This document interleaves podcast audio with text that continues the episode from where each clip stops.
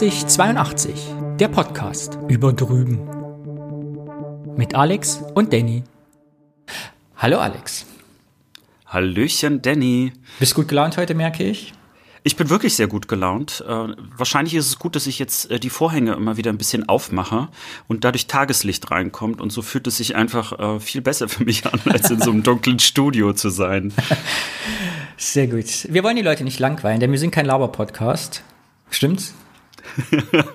und deshalb. Ja, wir, sind, wir sind ein strukturierter Laber-Podcast. Ja, kommen wir direkt zur ersten Rubrik und die heißt Feedback. Uns haben wieder Leute geschrieben, leider keine Audionachricht diesmal. Ich bin sehr traurig. Bitte schicken uns Audionachrichten, wir wollen eure Stimmen hören. Und der erste Kommentar lese ich vor, freut mich ganz besonders. Martin schreibt, Hallo, ich habe gerade die ersten 80-82 Folgen gehört und finde Format und Thema sehr spannend. Ich als 84er aus Thüringen stammt und in Leipzig leben, würde euch gern etwas Gutes tun. Und jetzt kommt's, Alex, halte ich fest. Soll ich euch ein Bierüberraschungspaket schicken? Fragezeichen. Ihr könnt euch natürlich auch was wünschen aus Mitteldeutschland. Martin, mein schick uns bitte Bier. Ich, ich bin gerade so begeistert. Ähm, ich ich fühle mich ein bisschen wie ein Influencer. Aber vor allen Dingen, äh, also danke Martin, weil einfach schon allein das Angebot macht mich richtig glücklich. Ja. ich habe ihm die Adresse schon geschickt, denn ich wollte ja nach, habe ich schon erzählt, nach Thüringen fahren, eigentlich ins ganz viel Bierbunker. Du ja auch nach Rostock, aber durch den ganzen Lockdown und jetzt und äh, wir kommen ja gerade nicht raus hier. Und deshalb schickt uns bitte Bier. Mal über Martin, schick uns alles, was du hast. Ja, und wir trinken es natürlich nicht nur, sondern äh, wir sprechen über die Orte, aus denen genau. das Bier natürlich kommt. Oh, ich habe einen tollen Ort mitgebracht, du wirst begeistert sein.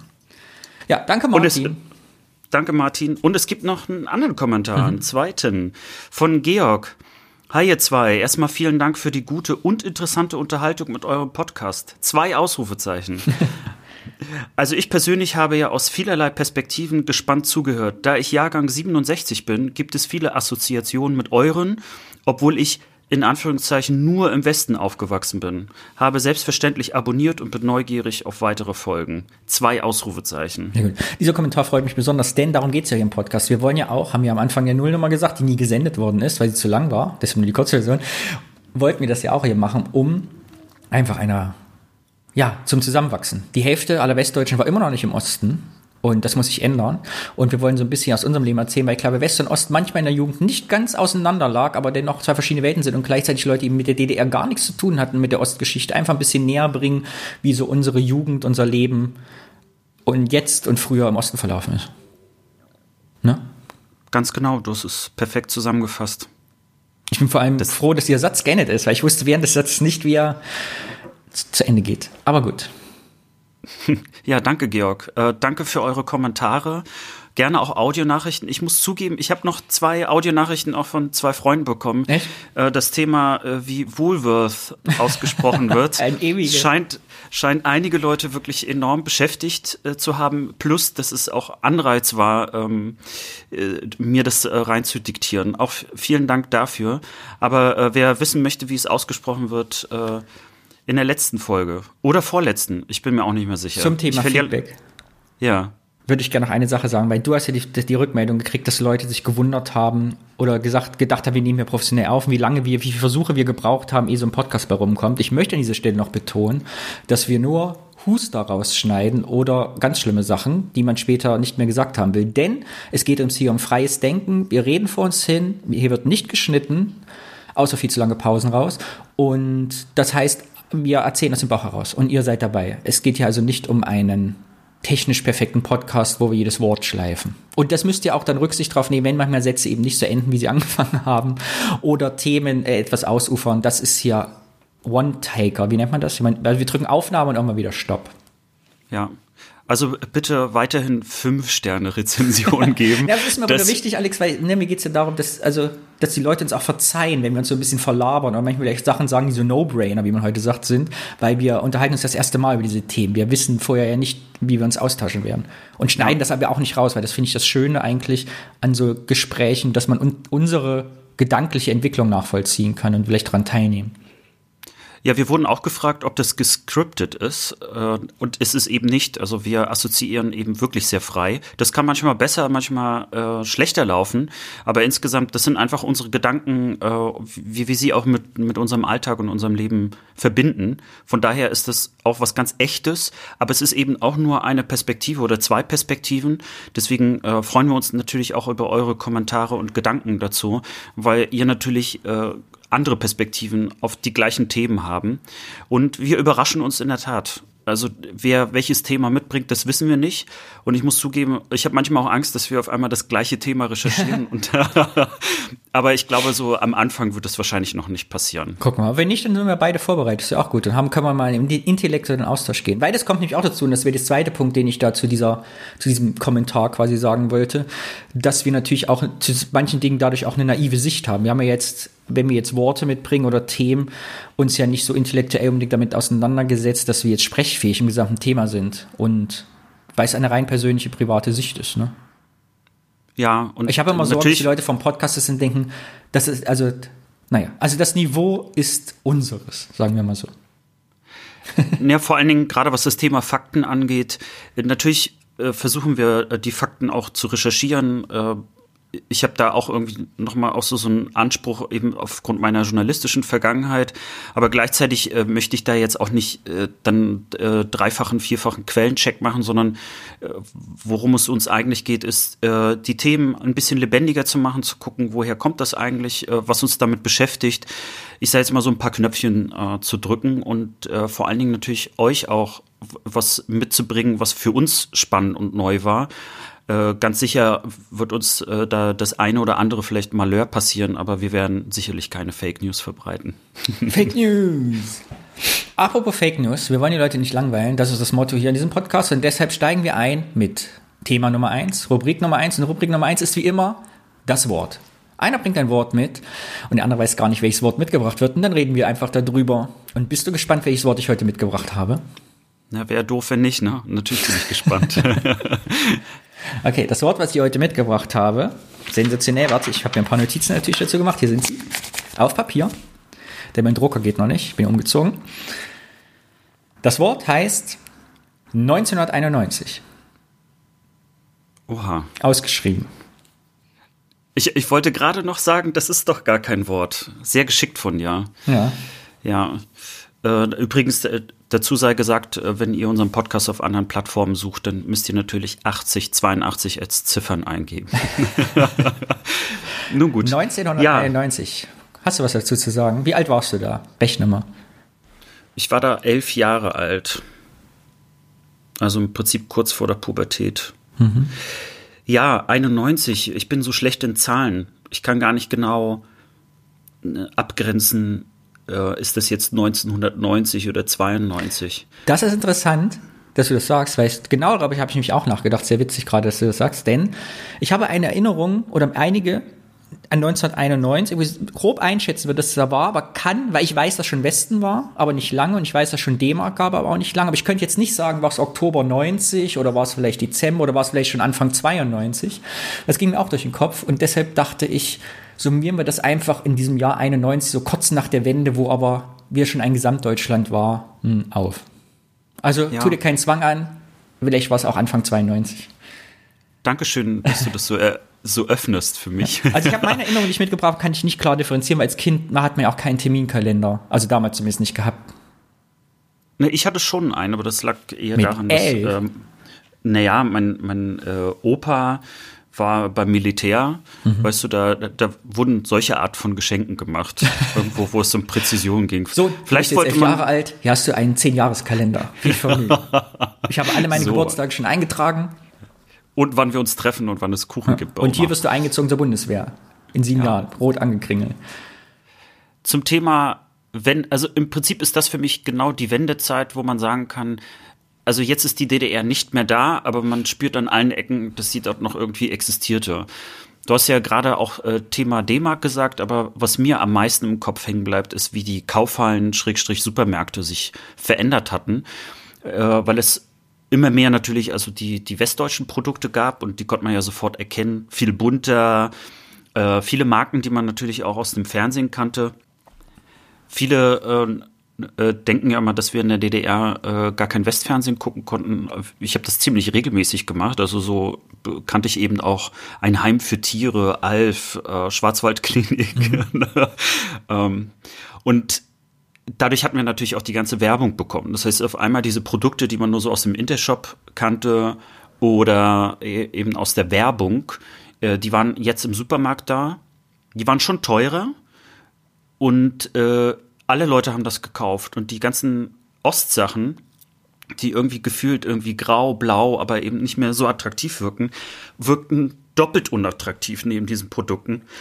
Und die sind auch verschleudert worden. Äh, also man wollte die, also komme was wolle, die verkaufen und die Leute haben es nicht gekauft. Und ich erinnere mich noch sehr, sehr gut, wie meine Eltern sich ein bisschen darüber aufgeregt hatten, weil das war so ein bisschen, ja, Gott, die Produkte sind doch jetzt nicht schlechter. Mhm. Und die Diskussion kam auch dann relativ schnell wieder auf. Man hatte irgendwann dann die Joghurts und was es da alles gab irgendwie ausprobiert. Aber dann war irgendwann auch der Moment vorbei, wo man das irgendwie ausprobieren wollte. Dann waren allerdings die Ostprodukte meistens schon weg. Das heißt, die kamen nie wieder und äh, dann musste man sich mit dem arrangieren, was man hatte. Das ist meine, also wirklich erste Assoziation 91. Und wir hatten ja mal über Lütten Klein gesprochen, mhm. da wo ich ja auch gelebt hatte. Gibt es ja ein, ein sehr schönes Gebäude also tatsächlich ein schönes architektonisches Gebäude, äh, weil es eben kein Flachdach ist und so. Und äh, da war dann auch die Kaufhalle drin. Und ich kann mich noch gut erinnern, wie man versucht hatte, ja, ein bisschen Attraktivität äh, in diese Halle da reinzubringen. Aber es einfach nicht gelang. Es ist kein Vergleich mit Supermärkten heute. Hm. Ich habe das 91-Thema mitgebracht, weil ich hatte eine erste Assoziation, die ich genau in diese Zeit einordnen würde und mir damals als Kind ja nicht so bewusst war, aber heute irgendwie für, also wenn man es jetzt intellektuell verkopft betrachtet, das mein Symbol für den Niedergang der DDR, glaube ich, ist. Und zwar, ich weiß nicht, wie bei euch das war, aber wir hatten damals in den Plattenbausiedlungen, äh, standen auf einmal so Autoleichen rum von Leuten, die ihren Trabi halt nicht äh, weggebracht haben oder äh, in Westen gegangen sind, keine Ahnung, die Auto haben stehen lassen, weil die waren ja nichts mehr wert. Und ich weiß, dass wir kurz nach der Wende eben dann auf diesen Trabants rum und diesen alten Wartbox rumgesprungen sind und die zerstört haben.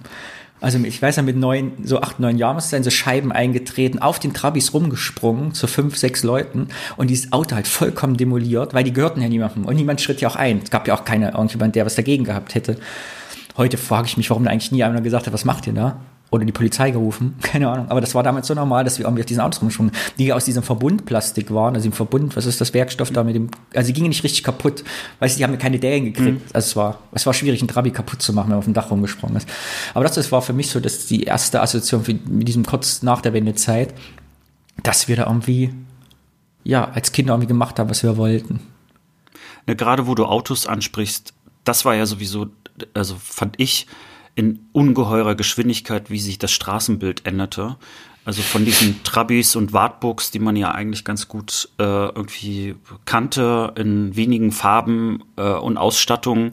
Das war ja so, so ein bisschen so das äh, Bild, äh, was ich auch als Kind in der DDR hatte. Es gibt sogar noch ein Foto von mir, wie ich äh, neben unserem Trabi stehe. Das ist äh, eins der Fotos, die sich bei mir irgendwie in meine Erinnerung reingebrannt hatten. Und dann kurz nach der Wende wurden ja irgendwie gefühlt Gebrauchtwagen äh, aus dem Westen gekauft, bis zum geht nicht mehr. Hatten wir dann auch. Wir hatten einen roten äh, Passat-Kombi, hatte mein Vater dann im Westen gekauft. Äh, ich weiß noch, wie, wie der Angst hatte, weil der so viel äh, äh, äh Bargeld in D-Mark hatte und mhm. einfach Angst hatte die ganze Zeit, dass er ausgeraubt wird. Das war für den irgendwie äh, er meinte, sehr beängstigend zu der Zeit gewesen und war dann froh, als er das Auto dann hatte und damit endlich nach Rostock fahren konnte. Und dann einfach immer mehr diese Westautos, die dann auf die Straßen kamen. Ich habe übrigens das gleiche Phänomen auch in der Ukraine dann ein paar Jahre später auch gesehen, ähm, als die Ukraine dann äh, ein eigenständiger Staat wurde. Und dort war genau das gleiche Phänomen, dass auf einmal immer mehr so Westautos kamen mhm. und auch das Straßenbild natürlich ein bisschen bunter war. Und am Anfang. Was hast du mit der Ukraine zu tun? Ähm, ich bin sozusagen halb Ukrainer oder halb Sowjetrusse. Das ist ja sehr schwer zu sagen. Ähm, ist ja auch so eine Transformation. Und äh, meine Oma und mein Opa haben dort äh, auch bis zum Schluss äh, ihres Lebens auch gelebt. Das heißt, ich bin mhm. dort auch sehr, sehr oft gewesen und konnte im Prinzip zwei Transformationen beobachten. Eine natürlich in meinem eigenen Alltag, über den wir ja hier auch sprechen, und dann natürlich noch so ein bisschen als Besucher des Alltags äh, meiner Verwandten. Die zweite Sache, die ich mich 1991 halt sehr präsent bei mir ist, war zu Hause. Das habe ich als Kind gar nicht so eingeordnet. Es wurde mir später erst bewusst, dass das so die Zeit war, wo gar nicht, also wo ganz viele Leute arbeitslos wurden. Ne? Da fing auch diese ABM, weiß noch, Arbeitsbeschaffungsmaßnahmen an, wo ganz viele Leute aus ihren eigentlichen Berufen weg waren und irgendwie auf ganz was anderes machten. Ich weiß von, einer, von einem Schulkollegen, die Mutter fing auf einmal an, Sekretärin zu lernen, obwohl die vorher irgendwie bei uns im Kalibergwerk gelernt hat. Und ich weiß eben, dass bei uns zu Hause auch so Diskussion war, dass nicht sicher war, wer seinen Job behält. Es war nicht klar, ob mein Vater als Lehrer übernommen wird. Und meine Mutter arbeitete ja in einer Behindertenwerkstatt damals. Und da war noch nicht klar, ob die nach der Wende äh, übernommen wird von so einem sozialen Träger aus dem Westen. Und ich weiß, dass lange Zeit als die D-Mark eingeführt war, dass so alles losging, bei uns Gespräch war, oh, es ist unsicher, wie das, wie die Zukunft so wird, was wir eigentlich machen müssen. Wenn du gleichzeitig immer von den Nachbarn und Umgebung gehört hast, ah, der hat seinen Job verloren, der ist jetzt arbeitslos, der macht ABM, die machen jetzt das Kali-Bergbau bald zu. Ein Jahr war er noch, glaube ich, bis die das komplett eingestellt haben nahezu. Äh, und das war, es ist halt diese, die, das die direkte Nachwendeerinnerung für mich, dass mich das sehr, sehr Thema bei uns war. Wie war das bei euch? In meiner Familie war das ein bisschen einfacher. Also mein Vater war Wissenschaftler in einem Forschungsinstitut und äh, dort war natürlich auch die große Angst, weil öffentlicher Dienst und braucht man noch diese Art von Forschung etc. etc. Aber äh, dort war das einigermaßen äh, weniger krass als jetzt genau die Situation, die du schilderst. Ne? Mhm. Also wo dann wirklich ähm, einfach äh, ganze Industrien ja platt gemacht worden sind, weil sie nicht mehr konkurrenzfähig waren. Das war in der Forschung mhm. ein bisschen anders gelagert, aber weil mein Vater im öffentlichen Dienst war, äh, war er äh, in, oder musste in so Kommissionen, weil man dann äh, feststellen wollte, ob äh, sie sozusagen, also ob diese Menschen äh, Teil des DDR-Regimes waren, mhm. ob die möglicherweise ähm, schädlich waren, ob sie Menschen, also ob sie Menschen geschadet haben, ob sie vielleicht bei der Stasi waren äh, oder andere sozusagen äh, äh, ja, also ethisch fragwürdige Dinge getan haben.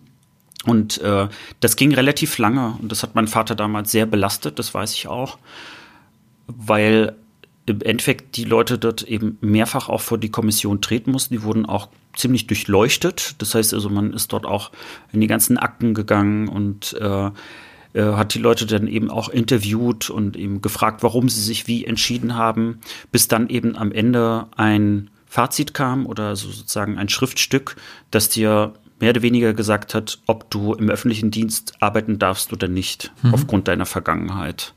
So, also die gute Nachricht ist, mein Vater durfte auch bleiben. Also er mhm. hat. Äh, ja, also ähnliche Geschichten kenne ich von meinem Vater als Lehrer auch. Das kommt mir irgendwie ein bisschen bekannt vor, aber. Ja, das ist wahrscheinlich äh, ähnlich gelagert auch, mhm. weil öffentlicher Dienst natürlich auch äh, im Dienste des Staates äh, in dem Falle auch war und da wollte man natürlich nicht Menschen haben, die vielleicht gegen den Staat arbeiten ich finde es halt, weil du eben sagtest, so krasse Geschichte wie bei mir. Und das fand ich das eigentlich interessant, weil es war gar, ich habe gar keine krasse Geschichte bei uns war. Meine Eltern hatten ja beide immer Arbeit jederzeit. Wir waren also nicht davon betroffen direkt.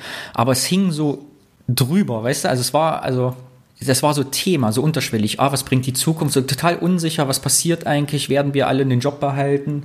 Dann ging es um damals, wären Lehrer verbeamtet oder nicht. Also es war eine ganz, als Kind habe ich das nicht so mitgekriegt, also so nebenbei nur aber doch belastende Zeit für meine Eltern, glaube ich, damals. Das ist als Kind natürlich von mir ferngehalten worden, so die Sorgen, aber so alle meine Resterinnerungen sind da schon, dass das ein schweres Thema war.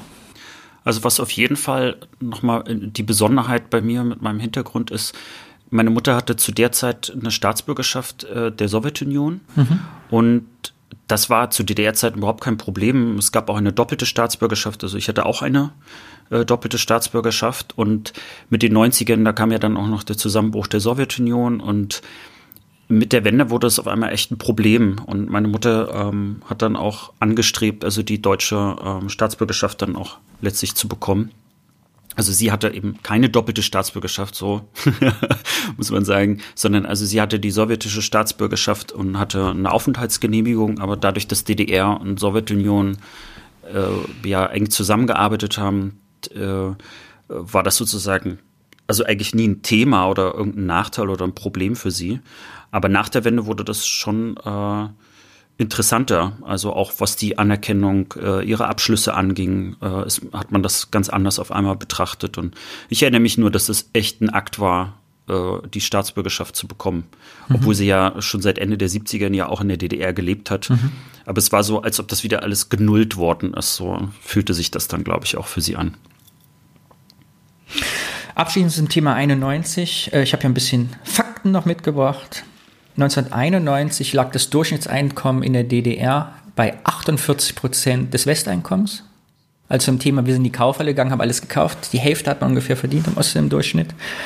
1991 war das Ende des Erzbergbaus. Also die ganzen Bergarbeiter, die noch in Erzbergwerken wurden arbeitslos.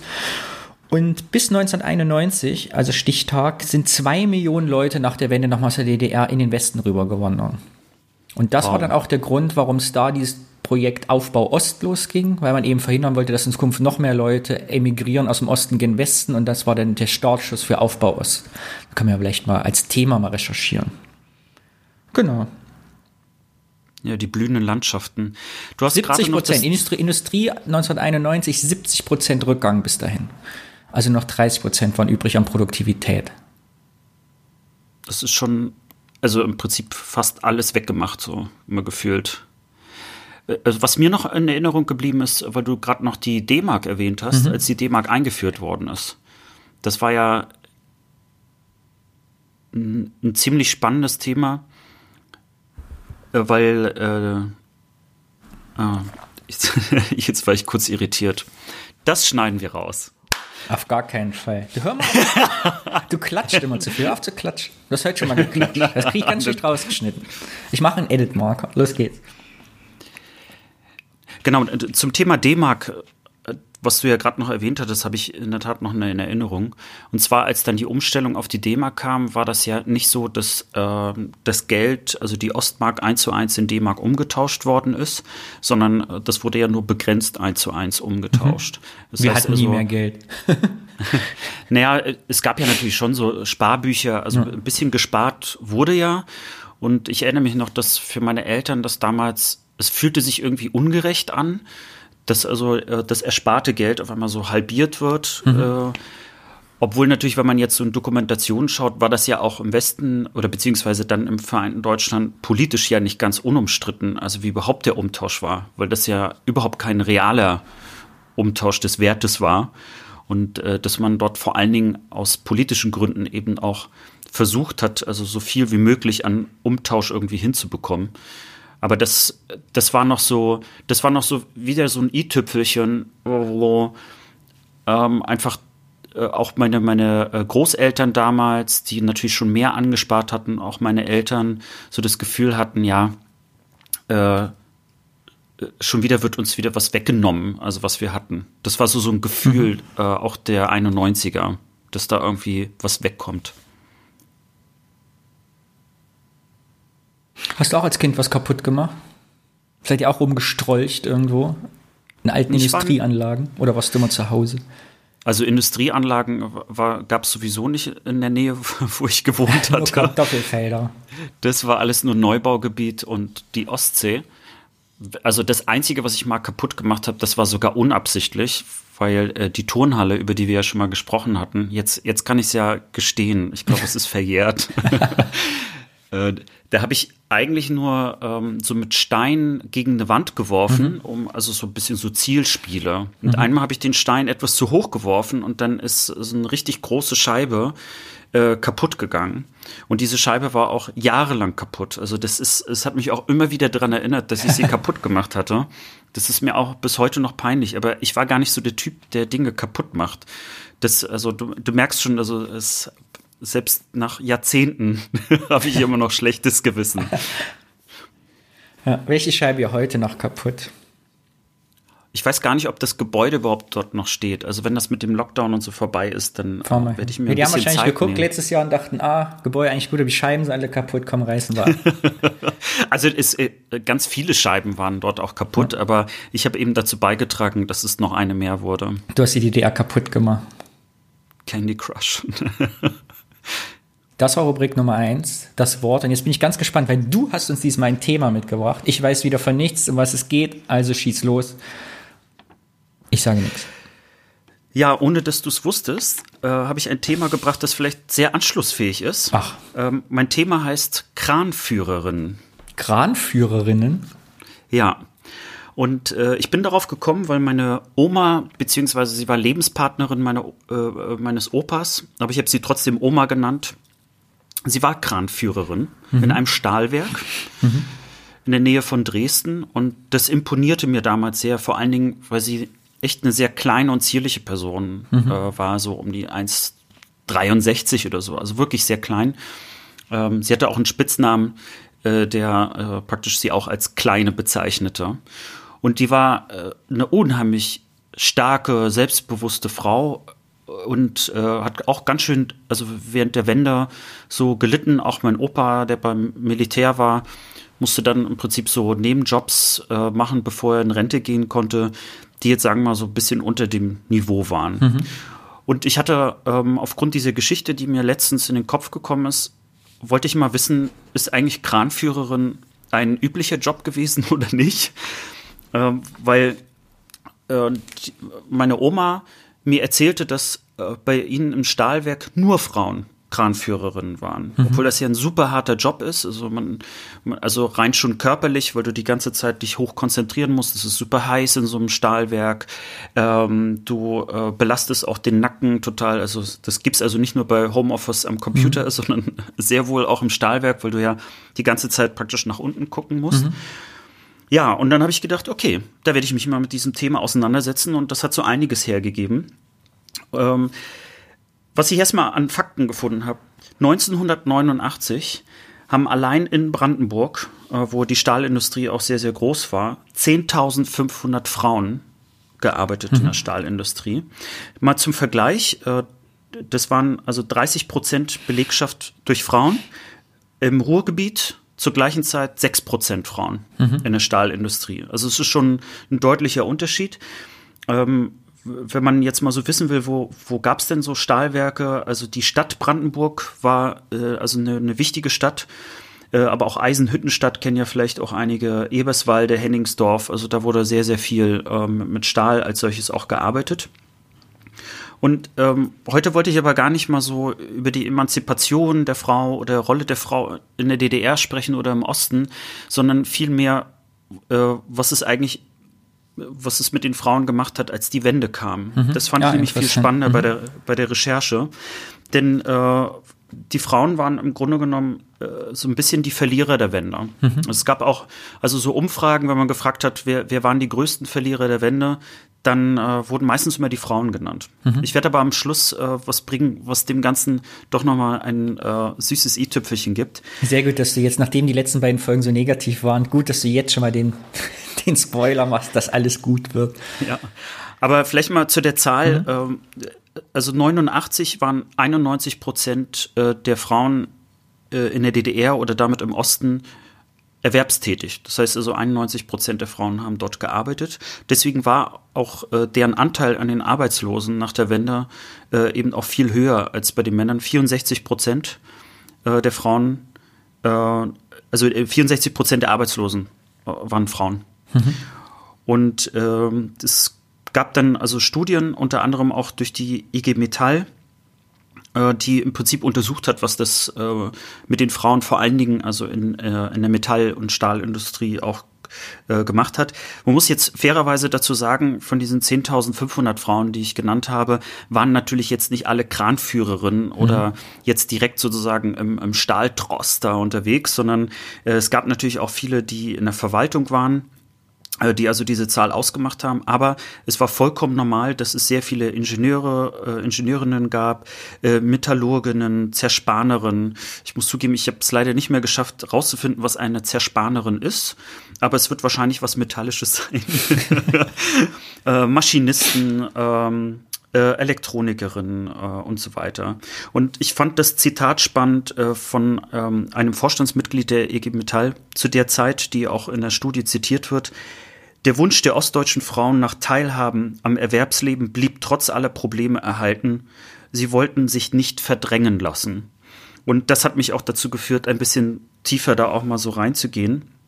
Und Ich habe ähm, eine Dokumentation gefunden, die ich auch schon mal gesehen hatte. Die nennt sich Vom Wir zum Ich. Mhm. Und äh, Ende der 80er hat eine britische äh, Gruppe von Dokument äh, Dokumentarfilmen Zutritt zur DDR bekommen, um dort einen Film zu drehen. Und 25 Jahre später haben sie die gleichen Protagonistinnen wieder aufgesucht und im Prinzip sie gefragt, was es mit sie äh, was es mit ihnen gemacht hat. Also wie, was hat die Wende mit ihnen gemacht? Mhm. Und das ist spannend in der Hinsicht, weil du in dieser Dokumentation vom Wir zum Ich eben die alten Bilder von Kranführerin in Rostock in der Werft äh, sehen kannst, die dort auch also ähm, die komplette Mannschaft abgebildet haben und wie sie eben heute sind und wie sie das wahrgenommen haben.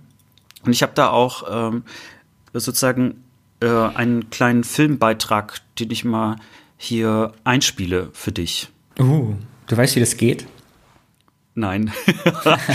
das, das müssen wir jetzt mal vorspielen, damit ah, du es ja. jetzt mal hörst. Mhm. Ähm, Kannst du mir das Handy so. einfach vors Gesicht halten, dann sehe ich es. Die Kamera. Ich kann das ja gar nicht beim MacBook jetzt laut abspielen. Ne? 15 Meter. Abends essen wir dann gemeinsam Abendbrot. Dann bringe ich die Hütte ins Bett. Und dann gucken wir eben noch Fernsehen morgens eben wieder aufstehen. Das ist der ganze Tagesablauf so. Ne? Kranfahren ist für mich mein Leben. Ich liebe meinen Beruf über alles.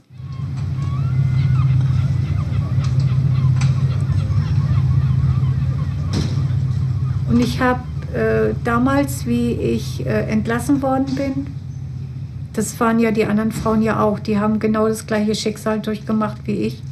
Sechs Frauen wurden übernommen und ich war leider auch nicht mit dabei. Und für mich war dieser Tag der schlimmste Tag, den es gab.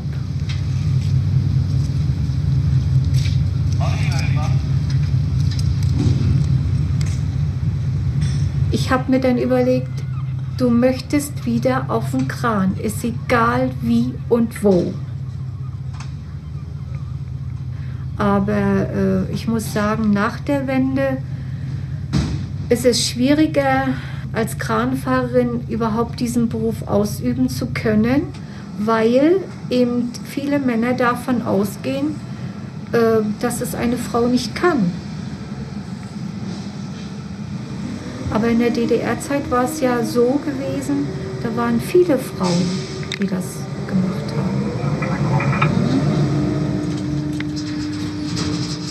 Das war auch Glück gewesen, dass ich eben auf der Neptunwerft gelandet bin. Wo ich das äh, Vorstellungsgespräch hatte, ähm, wurde mir dann auch gesagt, dass auf der Neptunwerft äh, ein Kranfahrer oder Kranfahrerin gesucht wird.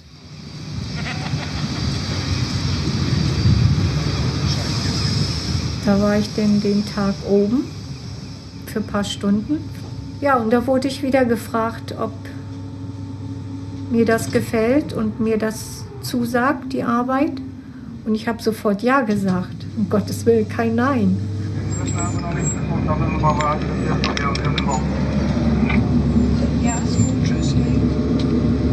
Ja, wenn ich oben bin und äh, die Sonne geht auf und ich habe eben die Möglichkeit, mal äh, den Sonnenaufgang zu sehen, oh, das sieht sowas von toll aus. Die Farben vor allen Dingen auch, ne? Dieses Orange, Rot, Gelb, das schimmert dann immer so ein bisschen durch. Ne? Jeden Tag, den ich zur Arbeit fahre, sage ich immer, Gott sei Dank, ich darf das. Jeden Tag.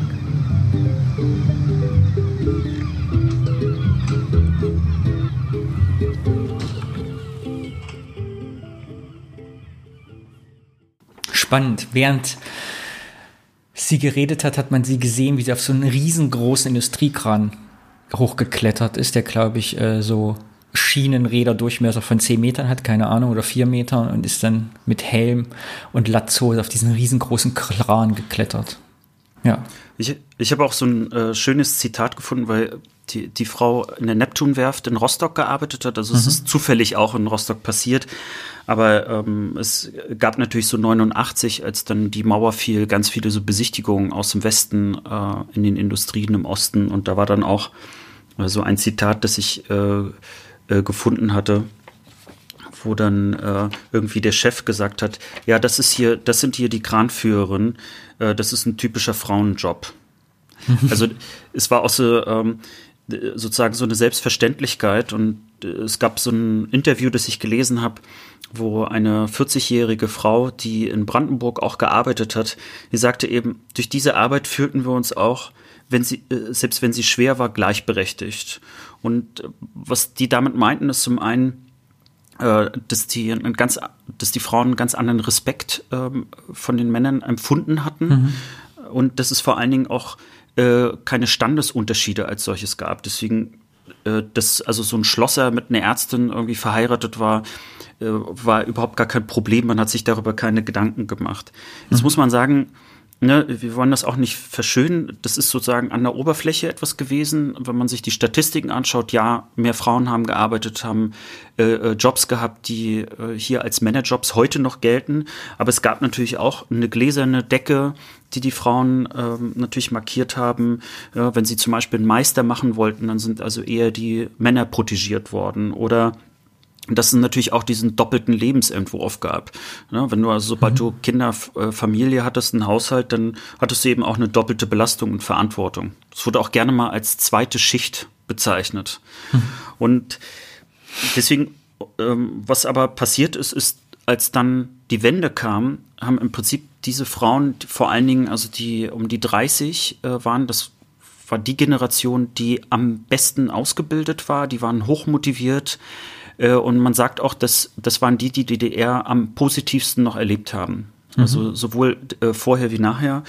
Und äh, die haben im Endeffekt mit der Wende ganz viel sozusagen an so ein, ja, ich weiß gar nicht, wie ich es aussprechen soll, also einen richtigen Culture Clash gehabt.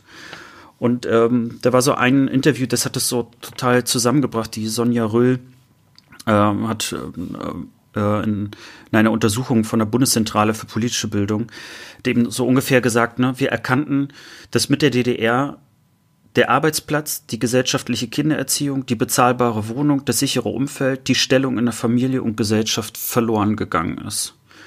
Und das ist schon äh, ziemlich krass, weil also wie sich das auch angefühlt haben muss und die Frauen im Osten sind vor allen Dingen so richtig wieder zwischen ideologische Fronten gekommen.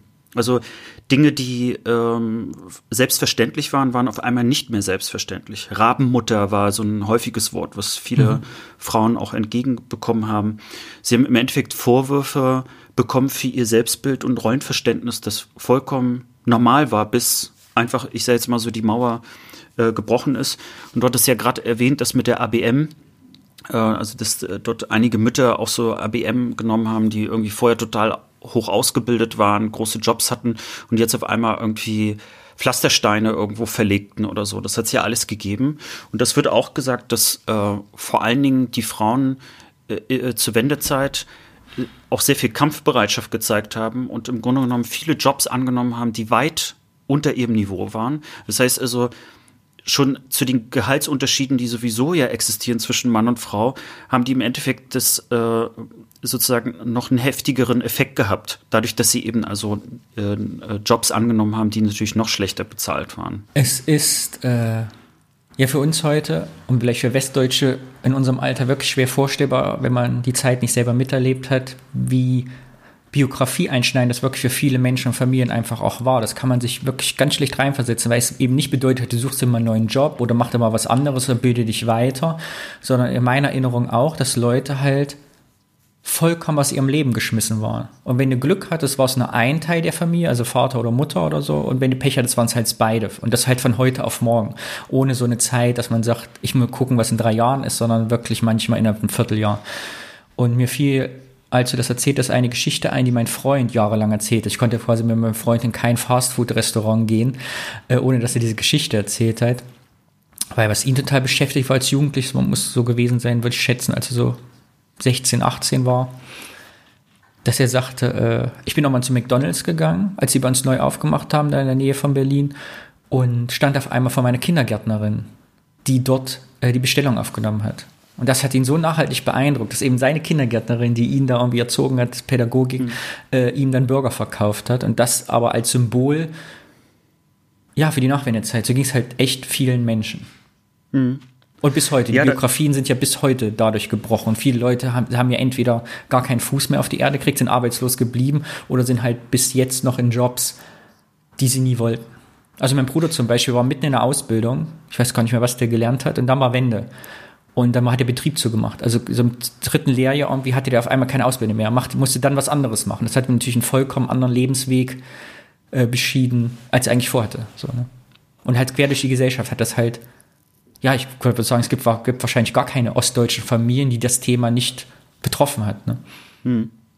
Also es äh, zieht sich auch durch die Statistiken äh, durch. In der Tat ist es so, dass die äh, Frauen äh, äh, sozusagen durch diesen Bruch, also vor allen Dingen diese Generation der, ähm, der 30-Jährigen, nie wieder so richtig Fuß fassen konnten. Also äh, die bilden einen höheren Anteil an Sozialhilfeempfängerinnen. Äh, und äh, das war sozusagen, also als ich auch einen Artikel aus 2010 gesehen habe, da war es die Generation 50 plus. Jetzt, also jetzt kommen die Frauen dann langsam in Rente. Aber dort gab es eben auch wirklich äh, einen Bruch, der sich bis ins Leben hineinzog und äh, und das bildete sich teilweise auch einfach dadurch, dass so ein Wertewandel einfach von heute auf morgen reinkam. Äh, Gerade jetzt so bei Kranführern, ne, da, das liest man ganz häufig. Da gab es dann die Übernahmen also durch westdeutsche Firmen. Und dann kamen auch die Chefs aus dem Westen und die haben dann eben auch so gesagt, hä, eine Frau als Kranführerin, also die hatten dieses Bild überhaupt nicht und konnten sich gar nicht vorstellen, eine Frau überhaupt einzustellen. Und äh, es, es galt teilweise auch als unweiblich, also wenn eine Frau zum Beispiel einen Blaumann getragen hat oder man war eben also die böse Rabenmutter, weil man äh, irgendwie das Kind in den Kindergarten geben würde und sich sozusagen damit nicht äh, wo, äh, also sich praktisch nicht drum kümmert. Und ich fand einen Satz, der, der hat das irgendwie zusammengefasst und das war das, glaube ich, warum ich dieses Thema einfach heute auch reinbringen wollte. Da wurde nämlich gesagt, so, der Westen konnte nix mit diesen Frauen anfangen. Also es war, und wenn man sich das jetzt mal, wenn man diesen Satz mal auf der Zunge zergehen lässt, das ist, äh, was das für ein Gefühl für Millionen von Frauen im Osten gehabt haben muss, dieses auf einmal nicht mehr gebraucht zu werden. Also all das, was sie sich für sich selber erarbeitet haben, also dieses Selbstbewusstsein, äh, diesen, den, den, den Respekt, aber vor allen Dingen auch eine, eine Art von Freiheit und Selbstbestimmtheit, äh, kollidierte dann nicht nur, dass es weg war auf einmal, sondern es kollidierte auf einmal auch noch mit einem äh, Wertebild, das praktisch so gar nicht mehr im Kopf vielleicht äh, in, in dem Maßen auch existierte. Und äh, das war schon äh, ein Bruch, der sich in vielen Studien übrigens auch auf die Töchter, also auf die nachfolgende Generation mit übertragen hat. Und jetzt kommen wir aber zum positiven Finde ich ganz, das, das ich ganz dazu sagen. Das ist interessant, weil genau, bevor du diesen Satz gesagt hast, ist mir nämlich genau das durch den Kopf gegangen. Ich merke, dass jetzt meine Schwester hat ein Ki zwei Kinder gekriegt in den letzten Jahren. Und ich merke das bei meiner Mutter auch. Und jetzt in, intrafamiliär quasi, wie da auch Welten heute aufeinanderprallen. Also weißt du, wie heute unvorstellbar wäre, ein Kind mit einem Jahr in die Kinderkrippe zu geben, weil du brauchst den Bezug zur Mutter.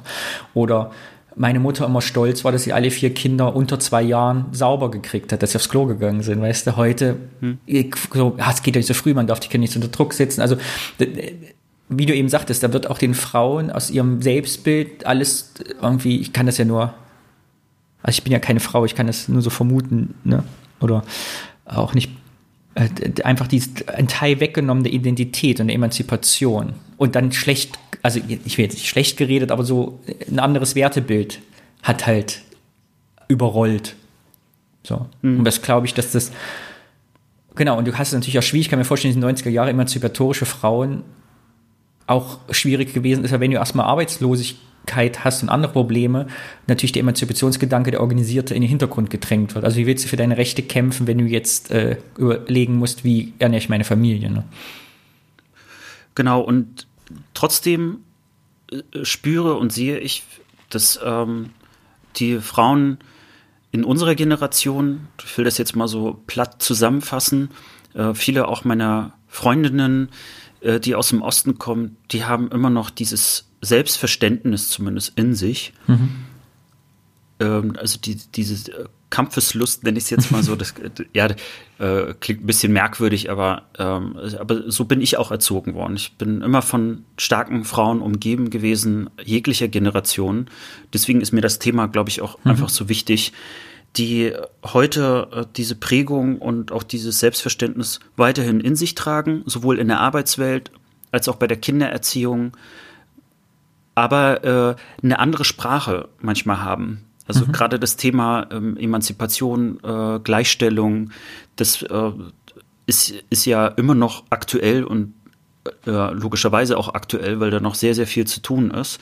Und ich merke, dass die, die Sprache darüber, was gerecht und ungerecht ist, auch eine andere ist. Wenn ich mit ähm, Frauen aus Ostdeutschland spreche oder mit einer Ostprägung, ähm, als diejenigen, die sozusagen aus dem Westen kommen. Mhm. Das ist mir irgendwann auch nochmal so aufgefallen. Ja, aber vielleicht nochmal sozusagen das Gute, was ich versprochen hatte, und das passt ein bisschen auch zu der Kampfbereitschaft. Ich bin gespannt. 1996 schon hat man eine Umfrage gemacht, wer denn die größten Verlierer nach der Wende seien. Und äh, dort haben über 77 Prozent gesagt, die Frauen sind die größten Verlierer der Wende. Aber wenn man die Frauen selber gefragt hat, dann haben 81 Prozent der Frauen gesagt, dass ihre Situation sich verbessert hat seit der Wende. Mhm. Und das zeigt so ein bisschen auch, dass, äh, dass das Bild derjenigen, die über die Menschen sprechen, mhm. eben ein anderes ist manchmal als äh, das von ihnen selbst. Und äh, ja, das wollte ich einfach nochmal mitgeben, weil es, es zeigt, glaube ich, diese Zerrissenheit und auch dieses manchmal sogar sehr widersprüchliche äh, ähm, Bild, wenn man sich vor allen Dingen eben auch, also äh, über Frauen aus dem Osten und über das Frauenbild unterhält. Und deswegen wollte ich aber eben auch mit einer Kranführerin anfangen und Kranführerin, weil das so anders ist und auch für mich ganz normal war irgendwann, dass das dass Frauen Kranführerinnen sind. Äh, obwohl das sozusagen komplett dem Gegenteil entspricht, wie wir es wahrscheinlich jetzt auch im, im Westen noch wahrnehmen. Und ähm, ja, ich würde mich natürlich auch sehr über Hörer Innenkommentare freuen über starke Frauen, ungewöhnliche Berufe, also scheinbar ungewöhnliche Berufe. Ja. Das war, was ich recherchiert hatte, Danny. Ich hoffe, ich habe dich damit nicht total erschlagen. Nein, sehr gut. Es hat mir sehr, sehr gut gefallen. Vor allem das Thema so eng zu setzen und auch noch biografisch finde ich sensationell. Ich habe viel gelernt. 17.000 Millionen Kranführerinnen gab es in Ostdeutschland. Sehr gut, hervorragend. Ich wusste gar nicht, also allein der Begriff Kranführer war mir, habe ich lange nicht mehr drüber nachgedacht, dass jemand Kräne bewegt. Ja. Und was ich gelernt habe in deinem Beitrag, natürlich das Wort Abendbrot, habe ich lange nicht mehr gehört. Hat man bei uns auch mal gesagt, aber hier irgendwie, jetzt wo ich in Köln sage, glaube ich kein Mensch Abendbrot. Ich sage das manchmal noch und merke dann immer, dass die Leute mich ganz komisch anschauen und versuche dann manchmal Abendessen zu sagen. Hm. Aber ich versuche mich manchmal mit Begrifflichkeiten auch anzupassen. Ja, aber kennst du das, wenn man so Begrifflichkeiten hat, wo das einem so richtig, wie bei Abendessen, wo man das immer, also jedes Mal, wenn man das sagt, das Gefühl man würde eine Karikatur aufsprechen, weil man weiß, das ist nicht das Wort, also dass man so Worte benutzt, die man eigentlich nicht benutzt, nur damit die anderen nicht sagen, was benutzt er für Worte.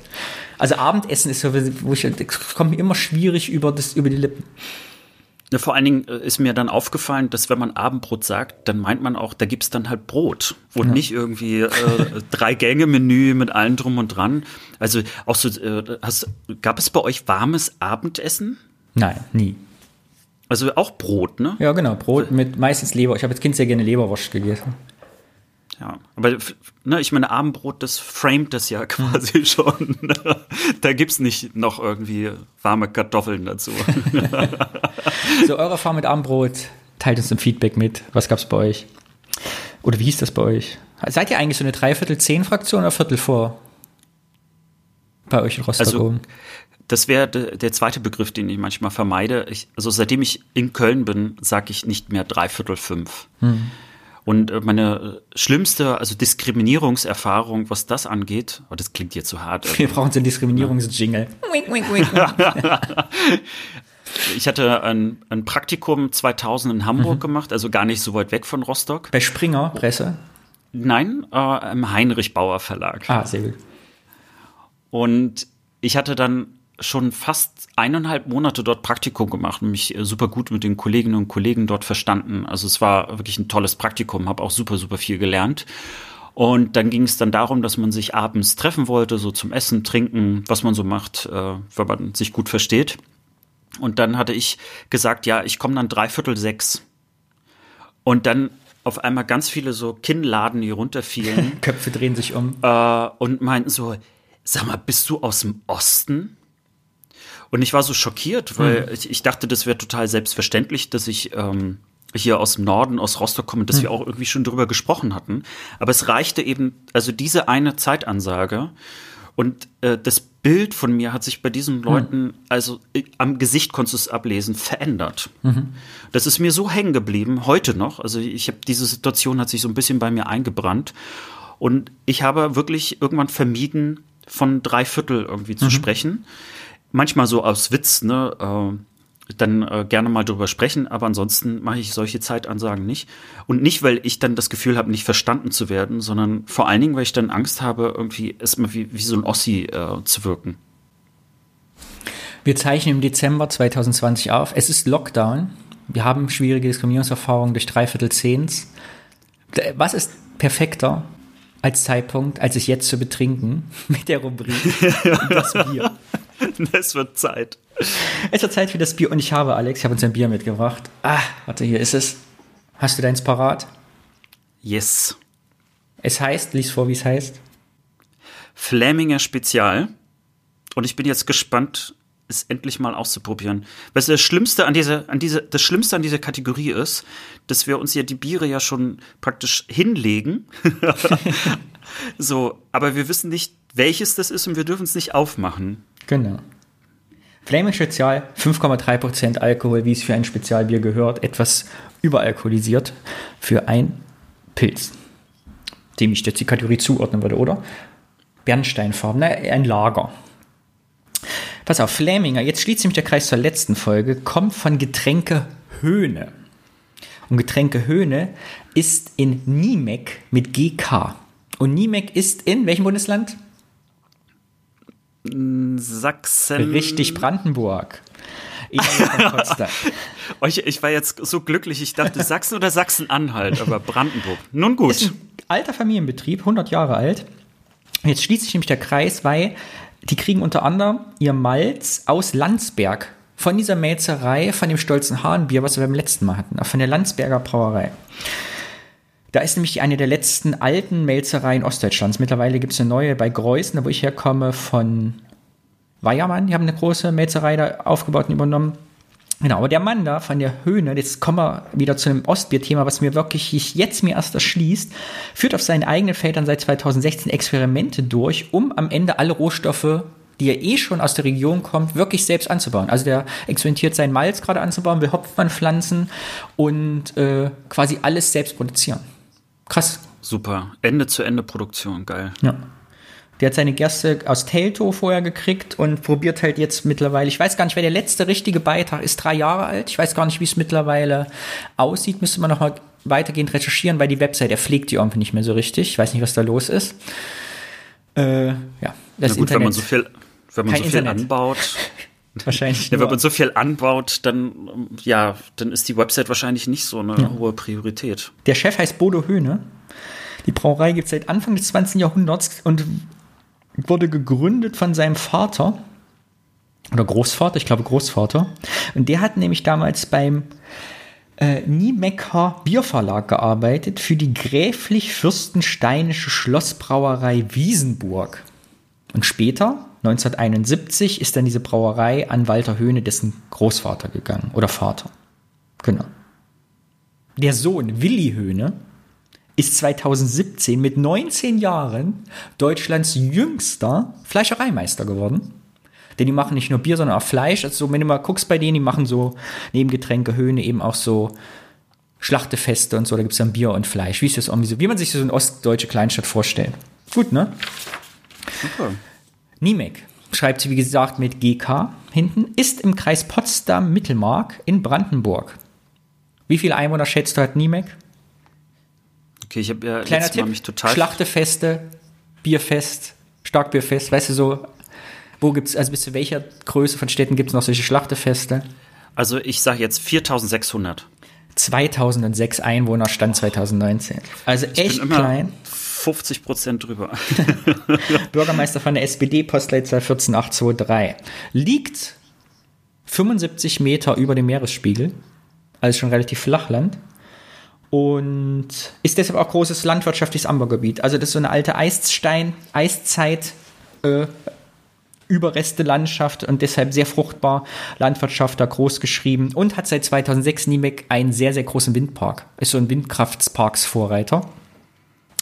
Genau, die Landschaft eiszeitlich geprägt. Man findet dort sehr viele Findlinge und so Lesesteinhaufen. Das kenne ich noch ein bisschen aus Thüringen. Wir waren ja auch so Endmoräne noch ein Stück. Ja. Als Burgwand übrigens gegründet, 1161. Und der Name Niemek kommt aus dem Niederländischen. Weil wie immer bei solchen Städten und da in Völkerwanderung hin und her gab es wieder viel Streit und äh, Fürstentümer haben sich gestritten und Ritterburgen fielen und wurden gebaut und Ruinen entstanden und wieder neue wollten äh, den Anspruch auf das Land erheben. Kann man sich erstmal durchlesen, also gab es auch viel hin und her. Genau. 2012 hat Niemek ein Wappen bekommen. Es zeigt eine Eiche mit Eicheln dran, das Brandenburger Wappen, das, die Stadtfahne sehr wappig, ein sehr wappiges Wappen, sehr klassisch. also, also, nicht so schön wie das Wappen, das ich letztens Nein. in den Händen hatte. Wenn man nach Niemek fährt, muss man sich unbedingt das Adolf Schmidt Observatorium für Geomagnetismus angucken. Seit 1890 misst das nämlich das Erdmagnetfeld und das Observatorium wurde 1992 vom Deutschen Geoforschungszentrum betrieben und ist Mitglied des Intermagnetprogramms des weltweiten. Alles in Niemek. Das, das klingt so geil. Oh, ich hätte das gerne als T-Shirt. Member of Intermagnet. Intermagnet was here. I survived the Intermagnet program. I was in Niemek and all I got was this Intermagnet T-Shirt.